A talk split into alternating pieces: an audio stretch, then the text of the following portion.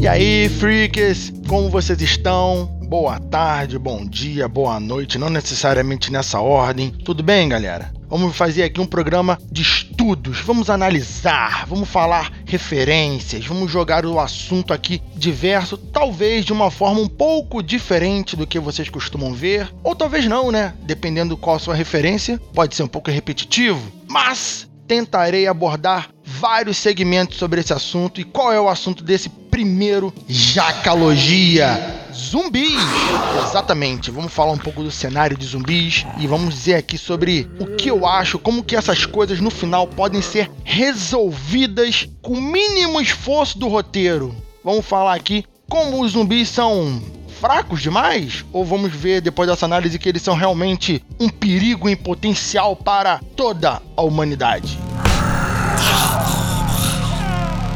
Pergunta que começa aqui essa apresentação, que nós vamos começar essa apresentação, é: o que é um zumbi? Bom, segundo o livro O Guia de Sobrevivência a Zumbis de Max Brooks, descreve o zumbi já dessa seguinte forma: zumbis necrófilos, não importa como são rotulados, esses sonâmbulos são a maior ameaça para a humanidade, perdendo apenas para os próprios homens. A definição já começa muito justa, né? Porque quando a gente tem seriados como Walking Dead, por exemplo, e tantos outros filmes, vemos que o ser humano é realmente o grande perigo do cenário. Muitas vezes nessas obras, os zumbis são usados de forma alegórica, plano de fundo, quando as questões humanas são muito mais importantes. Mas vamos continuar aqui a nossa apresentação do assunto. Vamos falar um pouco de história, história de zumbis no cinema. O primeiro filme foi White Zombie, tradução livre aí, Zumbi Branco de 1932, dirigido por Victor Halperin, estrelado por Bela Lugosi, aquele Bela Lugosi, o mestre do filme de terror que fez o Drácula, enfim, outras referências aí, onde os zumbis são relacionados a uma poção misteriosa. Bela Lugosi, numa interpretação assustadora, ele viaja para o Haiti e começa a produzir zumbis a partir dessa poção. O filme fez muito sucesso e continua aterrorizando o público numa sequência chamada A Revolta dos Zumbis, de 1936. Até 1968, poções mágicas era a principal origem dos zumbis. Mas tudo mudou quando o diretor americano George Romero criou um novo conceito para os mortos-vivos. Ele deixou do lado o cenário do Haiti, cenário de poções mágicas e místicas, e apresentou ao público o cadáver putrefato, trópego, que emite grunhidos e se alimenta de cérebros humanos. Assim são as estrelas do filme A Noite dos Mortos-Vivos, o pai dos filmes modernos de zumbi, Romero. O curioso é que os personagens não chamam os mortos de zumbis em nenhum momento do filme. De onde essa referência veio diretamente, eu acho que de repente da forma deles andarem, ou de repente da propaganda, entrevistas, mas no próprio filme eles não chamam dessa forma. Mas vamos um pouco mais para os zumbis modernos, né? Sem nos demorar tanto. Várias obras tratam do tema e muitas nem é usado o termo zumbi. Outros termos como caminhante, né, walkers são usados. Algumas usam até o termo vampiro, mas, por exemplo, no Guerra Mundial Z, usam o termo Zergs. A palavra zumbi é utilizada como referência no próprio filme, mas o termo mais comum é Zerg, como falei inicialmente, os zumbis nem sempre são as estrelas desses filmes ou desses seriados, dessas aventuras. Por exemplo, teve uma, uma obra há muitos anos atrás, um jogo chamado Dead Island, que trouxe uma carga dramática incrível para o seu trailer, que ficou muito marcado por causa disso. A galera dessa época está lembrando desse momento. Só que a carga dramática ficou toda no trailer, o jogo não passou toda aquela emoção que a gente esperava essas roupagens, né, que os zumbis são absorvidos na cultura pop, elas vão trazer vários elementos diversificados. Por exemplo, é muito comum nós acharmos que todo zumbi atualmente provém de uma doença. Porém, no filme de Romero, os zumbis não têm muitas explicações. Eles saem da terra por um gás, alguma coisa assim, e eles começam a sair dos cemitérios para atacar os vivos em obras como Resident Evil, que é um ícone sobre zumbis, é tudo uma questão biológica, é um vírus criado em um laboratório que faz todo o rolê acontecer. Um laboratório, num local isolado, depois contamina uma cidade, e isso vai evoluindo. Não estou falando dos filmes, estou falando dos games. A questão dos filmes é bem diferente e eu não vou abordar os filmes do Resident Evil aqui. Porém, é importante usar o Resident Evil como essa referência de criação biológica, já que ele é o exemplo mais fácil que temos desse tipo de criação. Em resumo, por qual motivo esse tema foi escolhido para o primeiro Jacologia? Por que Jacalona? Por, Por que? De onde você tirou essa ideia? Esses assuntos já são tão falados. Por que o primeiro já calogia sobre ele? É, gente, eu gosto desse assunto e creio que muitos de vocês gostam também. Então vim com esse pequeno contexto para apresentá-los a esses zumbis e algumas variações desses zumbis. E ao longo dessa análise, vamos dar outros exemplos, vamos fazer análise das capacidades dos zumbis. E temos que entender que toda análise depende de um roteiro, um cenário. O cenário que estamos falando, se é um zumbi mágico, um zumbi místico ou uma doença. Independente das origens, as capacidades de zumbis elas são semelhantes em vários sentidos. Vamos começar pelo que nós consideramos zumbi clássico. Vamos chamar aqui de zumbi Romero. Versão Romero. Ele é como? É lento, cambaleante, consegue agarrar, consegue morder, não parece sentir nenhum tipo de ferimento a não ser os causados na própria cabeça. Isso é, a destruição do cérebro garante a eliminação desses seres. Porém, qualquer coisa menor do que isso vai somente atrasá-los e, no máximo, iludir o seu atacante que está seguro. O zumbi Romero ele pode ser letal mesmo sem parte do corpo, parando somente quando seu cérebro é destruído. Esse zumbi Romero possui uma variedade e exemplos. No jogo Resident Evil, eles são o zumbi Romero. Todo jogo Resident Evil, até o 3 principalmente, é essa versão do zumbi Romero. Com a diferença que o zumbi morre com disparos em qualquer parte do corpo. Claro que muda um pouco no Resident Evil 1, ele só morre quando é queimado. Não, eles morrem com qualquer dano. Algumas armas podem explodir a cabeça do zumbi diretamente, mas isso é uma opção do próprio jogo, não está no seu controle. Logo podemos notar que o zumbi Romero é o mais comum em todos os lugares. Isso é uma criação do autor genial. Esse zumbi Romero, ele é o mais comum. Ele vai ter pequenas modificações de elementos. Por exemplo, no anime High School of the Dead, os zumbis são cegos, tanto mais rápidos, porém caçam as suas vítimas somente pelo som. Isso é, nesse anime, os protagonistas conseguem passar andando entre os zumbis. Desde que não façam som, os zumbis não são ativados, eles continuam parados esperando escutar alguma coisa para atacar. Então temos uma invasão de zumbis no século 21. No início dos anos 2000, surgiram vários trabalhos em HQ, como Walking Dead, que em 2010 virou seriado, a obra citada no início desse programa, Guia de Sobrevivência a Zumbis, né, de Max Brooks, vai ser publicado nesse início do século 21. Em 2004, temos os zumbis Zack Snyder no cinema, ou zumbis Snyder, como a gente pode citar aqui rapidamente. No seu filme Madrugada dos Mortos, o gênero ganhou um adicional interessante que modificou o zumbi lento e trópego Romero. Agora os zumbis correm, e correm muito. Este filme é uma revitalização do gênero e muitos dos jovens que podem estar ouvindo esse programa agora conhecem zumbis principalmente por causa dos zumbis Snyder. Bom, alguns anos depois, em 2006, Max Brooks lança um novo livro sobre zumbis. Ele vai lançar esse livro, o livro se chama Guerra Mundial Z, ou World War Z, se preferir. Eu gosto de chamar de Guerra Mundial Z. Enfim, o livro que dará origem ao filme e ao jogo, apesar que as duas obras, livro e filme, apesar do filme ser uma versão do livro, tem pouquíssimas coisas em comum o livro é muito mais parecido com os zumbis do Guia de Sobrevivência a Zumbis do que com o do próprio filme. O livro Guerra Mundial Z, os zumbis não são daquela forma, a doença não é resolvida daquela forma também, é muito diferente. Mas o nome ficou e o cinema trabalhou de forma brilhante aqueles zumbis assustadores escalando paredes e sendo loucos e interessantes. Poucos elementos são parecidos, mas vamos continuar aqui essa análise. No filme A Guerra Mundial Z, os zumbis não são chamados de zumbis. O nome zumbi, como eu já comentei, é citado, mas aqui eles são chamados de Zerks. Assim como em outros, são ativados pelo som. E quando digo ativados, parecem umas máquinas loucas, desenfreados, escaladores e brutais. Parecem se comportar como um cardume de piranhas. Numerosos e vorazes se aglomeram e escalam de uma forma muito assustadora e que fica bonito numa tela de cinema. Nesse ponto, o jogo World War trabalha justamente esse detalhe de diferença de zumbi. Já tínhamos visto os zumbis Snyder correndo, mas escalar e se aglomerar dessa forma é uma adição interessante a todo um toque assustador para esses mortos-vivos que já são muito descreditados em vários cenários. Agora o zumbi do World War Z, né, do Guerra Mundial Z, você realmente ficaria com receio de ver nesse apocalipse zumbi. Agora a pergunta principal desse programa: como resolver a questão? Como comentei, a forma de combater as criaturas vai variar um pouco da sua origem, mas podemos listar algumas de suas características mais comuns e gerais. Vamos fazer essa lista aqui. Os sentidos do zumbi.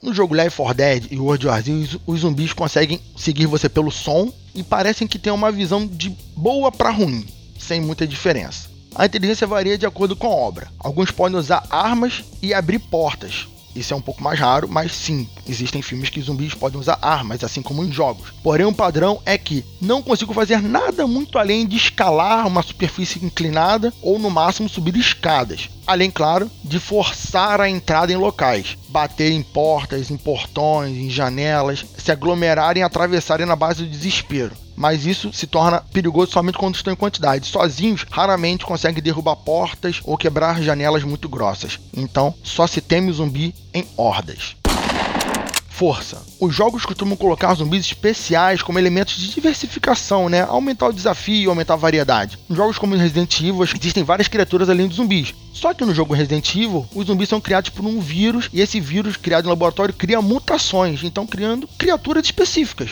Um cenário hipotético real, onde uma doença transforma pessoas em zumbis, essa questão não seria muito plausível, vamos dizer assim. Então, num cenário onde todo mundo é criado zumbi por doença, o máximo que a gente poderia temer são os animais virando zumbis, como cachorros zumbis. Isso sim seria terrível. Mas os seres humanos, no geral, não se transformariam em outras criaturas maiores para nos combater. E claro, há uma tendência muito nítida para mim que um zumbi recém-feito seria muito mais forte do que um zumbi de semanas ou de meses. Conforme suas fibras musculares vão apodrecendo, a tendência é que ele perca ímpeto em velocidade em força.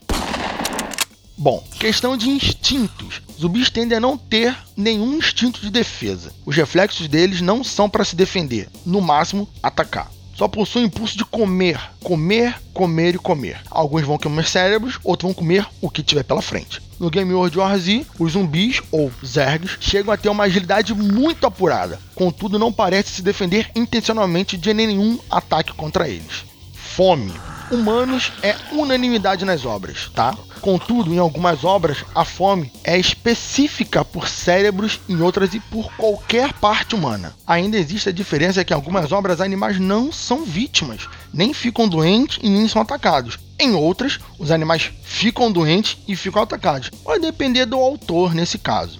Prazo de validade. Qual o prazo de validade de um zumbi? No Guia Sobrevivência a Zumbis, no livro que eu já falei de Max Brooks, a doença ela consegue fazer o corpo do morto secretar uma certa viscosidade que espanta moscas e bactérias, que seriam responsáveis pela putrefação dos corpos. Isto é, nesse cenário dessa doença do livro, onde esses zumbis conseguem ficar mais tempo preservados, a sua durabilidade é muito maior do que um corpo normal. Em outros cenários, não tem nenhum estudo sobre isso e nós vemos nenhuma diferença desse gênero. Então suponho que os zumbis de Resident Evil eles vão se decompondo até sua carne cair do corpo por inteiro e ele ser desativado ou seu cérebro simplesmente parar de funcionar. Porém, não sabemos quanto tempo isso demoraria. Talvez um pouco mais do que um corpo normal, talvez um pouco menos, vai depender. No quesito resistência, provavelmente o corpo zumbi é tão resistente quanto o corpo de um ser humano normal, dependendo do seu estado de decomposição, claro. As roupas que a pessoa morre ficam junto com o zumbi. Afinal, ele ao morrer ele não fica pelado. Isso é, se uma pessoa for transformada em zumbi enquanto usa um capacete ou um colete à prova de balas, você tem um zumbi com essas características. Claro que um capacete iria impedir um zumbi de te morder, isso seria inicialmente uma coisa positiva, mas um colete à prova de balas seria muito complicado você conseguir um tiro no peito e derrubar esse zumbi de forma letal. O capacete também teria o problema que se não for o capacete que protege a cabeça, o zumbi está muito mais protegido em não ser morto com um tiro na própria cabeça. Vai depender um pouco disso, mas os zumbis não seriam mais resistentes do que qualquer pessoa normal. E quanto mais podre ele está, provavelmente ele seria menos resistente ainda. Agora estamos chegando numa parte que provavelmente vocês devem estar curiosos, não sei. Como resolver a questão zumbi? Pois é, é muito fácil, né, a gente tentar resolver as coisas aqui, não estando nesse cenário, mas vamos lá. De toda essa análise curta, mas diversa, sobre zumbis, temos que escolher um cenário para tentar solucionar. Afinal, se tentamos solucionar com as mesmas coisas todos os cenários, vão ficar buracos. Temos que escolher mais ou menos um tipo de zumbi. Já que nós jogamos bastante o jogo World War Z na live, lá da Twitch, Jaca Freak, vamos escolher um cenário mais recente do cinema, do filme Guerra Mundial Z, do jogo homônimo, correto? Primeira questão interessante é como a doença foi disseminada pelo mundo de toda forma tão rápida, se o vírus se manifesta tão rápido. O vírus contamina e deixa as pessoas loucas em 10 segundos. Como esse vírus foi para o mundo inteiro tão rápido? Isso para mim é um furo, é uma complicação do filme. Bom, vamos aqui a essa análise primeiro. Eu acho uma questão muito interessante. Vemos o exemplo disso nos dias atuais, na história também. Por exemplo, na gripe de 1918 e na peste negra. Como que a doença vai se disseminar pela Europa e pelo mundo inteiro? A doença precisa de um hospedeiro que transmita, mas não fique doente com ela. E precisamos de uma doença que tenha um tempo de incubação relativamente alto para transmitir sem ser detectada pelos governos. O caso do ebola é um bom exemplo disso. Matava muito rápido e a doença não se alastrou para grandes distâncias da sua origem. Ela matava tão rápido, de uma forma tão brutal, que não dava tempo das pessoas viajarem para muito longe. Logo, o cenário apresentado pelo filme, algo muito de repente, em todos os cenários do mundo, fica bem esquisito. O roteiro precisou dar uma forçada nesse requisito. Temos que ignorar essa disseminação tão repentina mundial em menos de uma semana o mundo caiu e ninguém sabia. E quem sabia não passou um zap pro coleguinha de outro local? Puxa vida, é muito complicado. Só para termos mais claro, se a Covid-19, preste bem atenção no exemplo que eu vou usar aqui nessa analogia. Se a Covid-19, em vez de dar uma gripe, tornasse você zumbi, provavelmente não teria saído da própria China,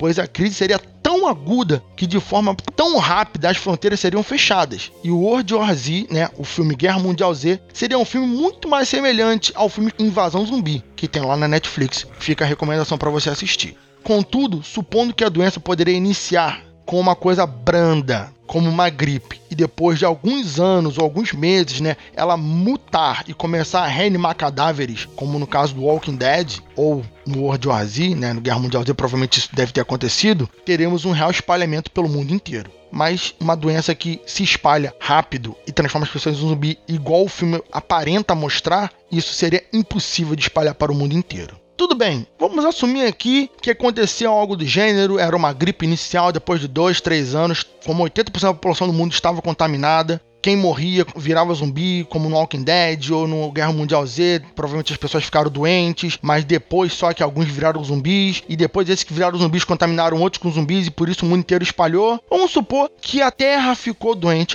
Como vamos vencer essa guerra? O livro já citado, Guia de Sobrevivência a Zumbis, temos um manual, hipotético, claro, mas tentando se pegar na realidade de como poderíamos reagir e sobreviver ao cenário de apocalipse. Claro que é um cenário visando o cotidiano da classe média americana. Todas as explicações do livro mesmo deixa isso claro. É um cenário norte-americano, uma visão estadunidense de como se vive, de acesso a armas, de acesso à alimentação. Então é uma análise americana, apesar de ser, poder ser aplicada em outros lugares devido à atenção das diferenças. Mas não quero descrever aqui um cenário de sobreviver com sua família, com seus amigos. Eu quero descrever aqui para você como as forças armadas do mundo, dos países, poderiam evitar um apocalipse zumbi. Não evitar a morte de todos, porque inevitavelmente uma doença mataria centenas de milhares de pessoas, como estamos vendo atualmente. Mas como impedir os governos caírem, tá? Como assim as forças armadas não podem fazer nada e o mundo acabou como no Walking Dead? Isso é factível? Bom, eu criei aqui alguns métodos bobos, tolinhos aqui, de explicar que poderia resolver o apocalipse zumbi de forma muito fácil. Como poderíamos? Vamos lá. Método bobo 1. Sabemos que os zumbis são atraídos pelo som. Basta as forças armadas saírem atropelando os zumbis com blindados, gente. Nem precisaria disparar nenhum tipo de arma, mas poderia disparar só por diversão. Atrair as hordas para campo aberto ou algum lugar adequado e ficar passando por cima deles com seus tanques de guerra é que nenhum zumbi teria a mínima chance de machucar os soldados em seu interior. Claro que a questão do combustível existe, você deve estar pensando. E eu estou falando aqui de uma centena de tanques de guerra fazendo desfile em campo aberto em hordas de zumbis. E lógico que esses tanques poderiam ter combustíveis extras, tanques extras e, claro, eles teriam que fazer um rodízio, voltar para uma base próximo, abastecer e depois retornar. Um blindado americano da época da guerra do Iraque alcançava cerca de 50 a 55 km por hora. Nenhum zumbi consegue correr essa, essa velocidade. Então, um tanque dar um perdido no zumbi seria bem fácil. Então você vai pensar, nossa, passar por cima de zumbis. Aí eu criei o método bobo 2. Se você alega que o método 1 não daria certo, pois os zumbis são muito numerosos e blindados de 40 toneladas ficariam emperrados nos corpos, vamos supor então que você atrai os zumbis com helicópteros. Afinal, eles são atraídos pelo som, né? Ao atrair os zumbis com o helicóptero, você pode atraí-los para desfiladeiros. Assim eles cairiam e se quebrariam. Aí você vai falar, mas logo depois eles começariam a cair um em cima dos outros e não se quebrariam mais? Exatamente. Mas é só você jogar um pouco de combustível em cima desses zumbis e fazer uma imensa fogueira. Coloca uma caixa de som do outro lado do desfiladeiro ou pendurado no helicóptero e os zumbis irão se jogar graciosamente na direção do barulho, caindo no fosso do inferno do fogo que você mesmo causou. Mas não temos um desfiladeiro em todo lugar, né? Não tem. Qual lugar do Brasil que tem um desfiladeiro para você fazer isso? Tudo bem, gente, mas toda grande cidade conta com um grande estádio esportivo. Algumas contam com vários desses estádios. A mesma coisa. Coloque música, helicópteros, atraia esses zumbis que não voam para dentro dos estádios. E lá dentro, toque fogo em todos eles. O fogo vai destruir a carne e cozinhar o cérebro dos zumbis, desativando-os e acabou. O fogo faz isso, sabiam? Zumbis desgarrados. Ah, nem todo zumbi será atraído. Muitos vão ficar presos em locais, ou outros vão se atrasar, vão se perder. Beleza. Com zumbis surdos, por exemplo, não iriam para lugar nenhum. Mas aí você consegue fazer um, uma equipe de limpeza. Monte equipes em grandes caminhões, tipo trio elétrico, devidamente reforçados, com munição e homens preparados em cima deles. Isso é, militares capacitados e vão dando uma voltinha pela cidade, exterminando os zumbis de rua em rua, tocando uma boa música de rock, bem barulhenta, e esses zumbis que ficaram desgarrados vão ser abatidos lentamente. Em caso de qualquer coisa der errado, um helicóptero estaria pronto para tirar os soldados de cima dos caminhões. E vida que segue, correto? Método 3. Agora o método 3 é um pouco mais demorado. Se os governos não estiverem preparados para atacar, eles podem estar preparados para evacuar-se.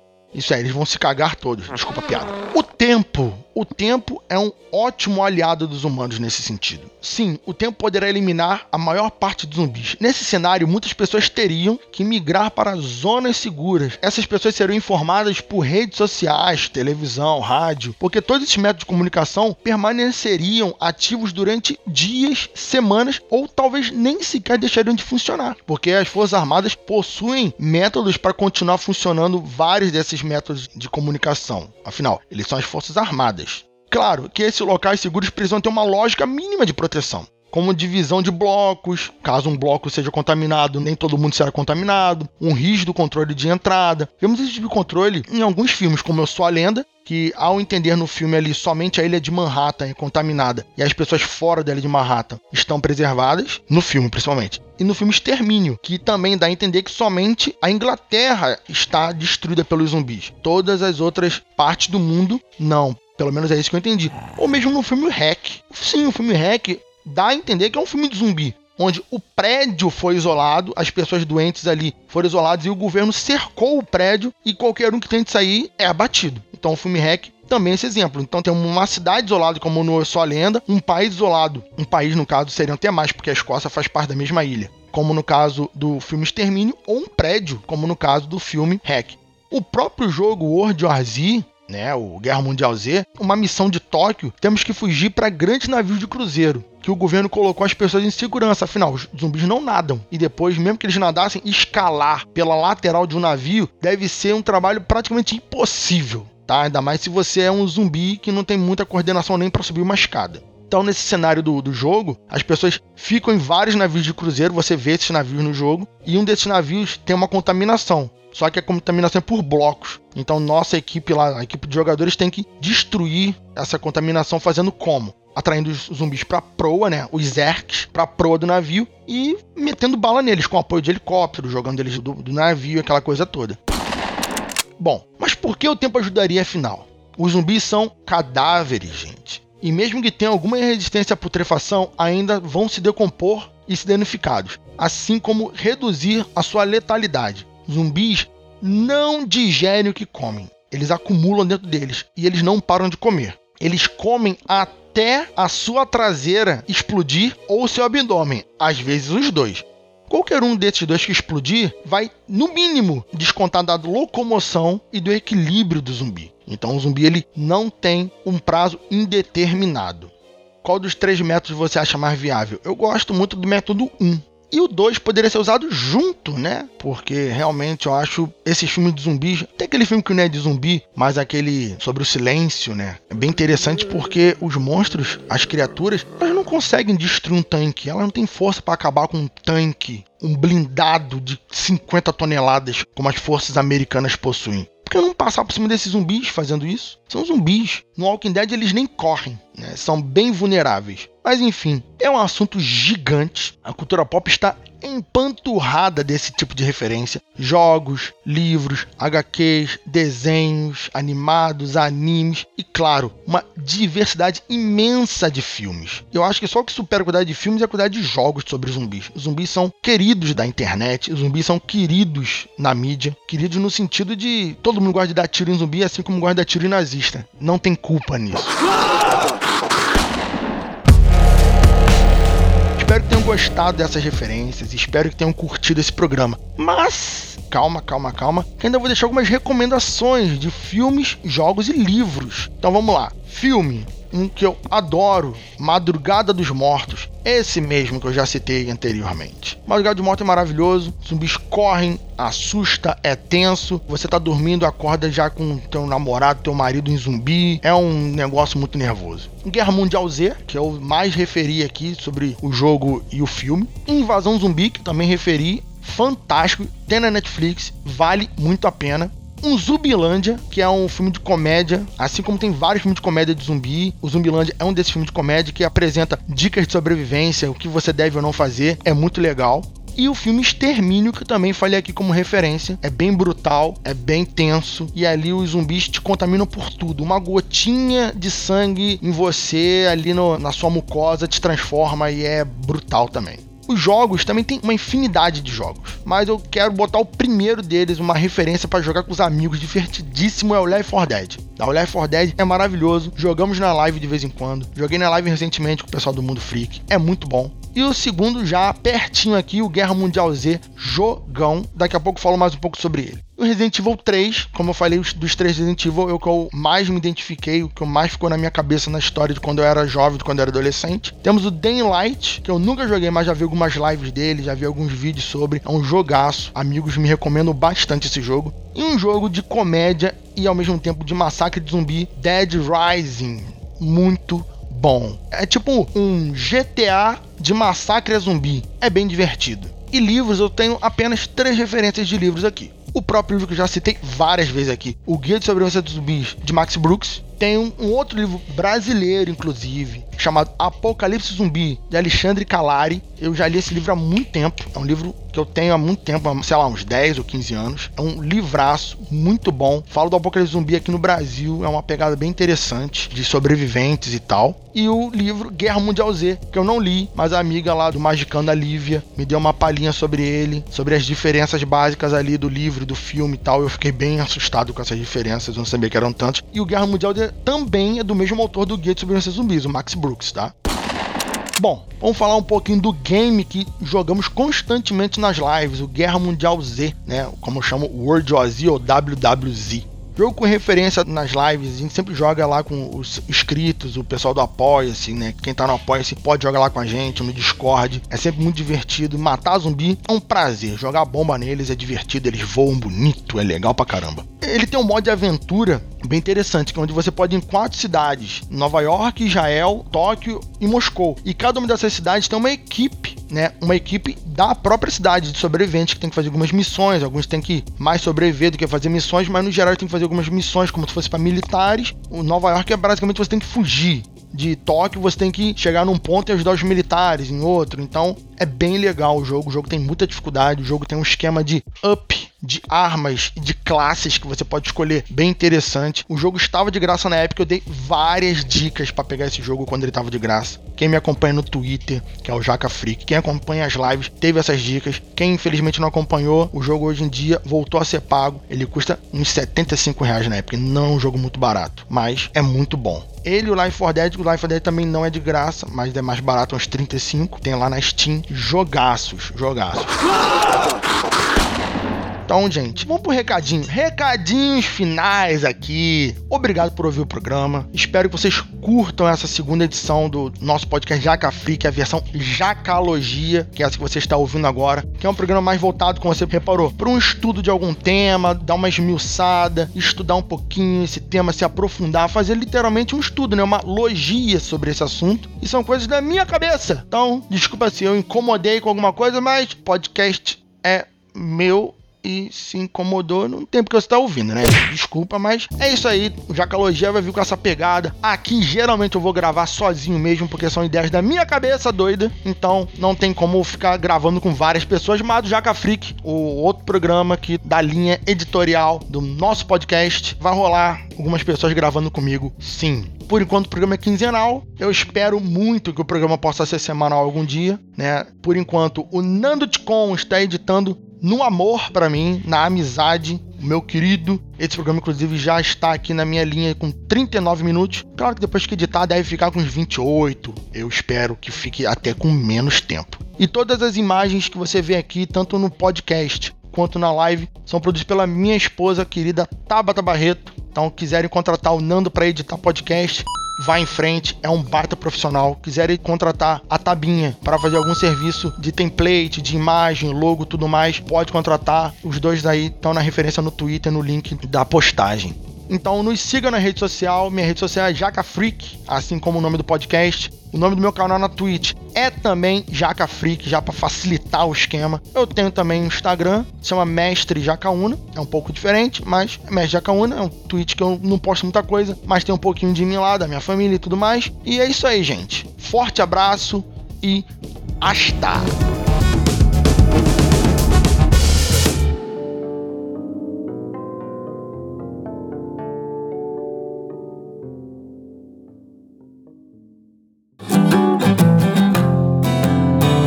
Podcast foi editado pela Covil de Criadores.